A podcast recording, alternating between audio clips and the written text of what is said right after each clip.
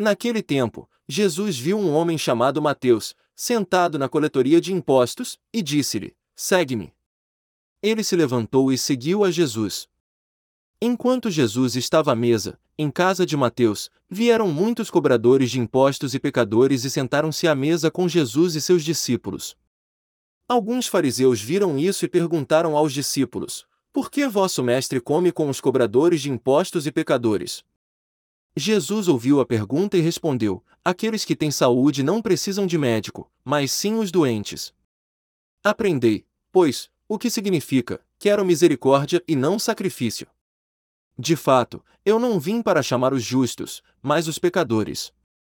Palavra da salvação.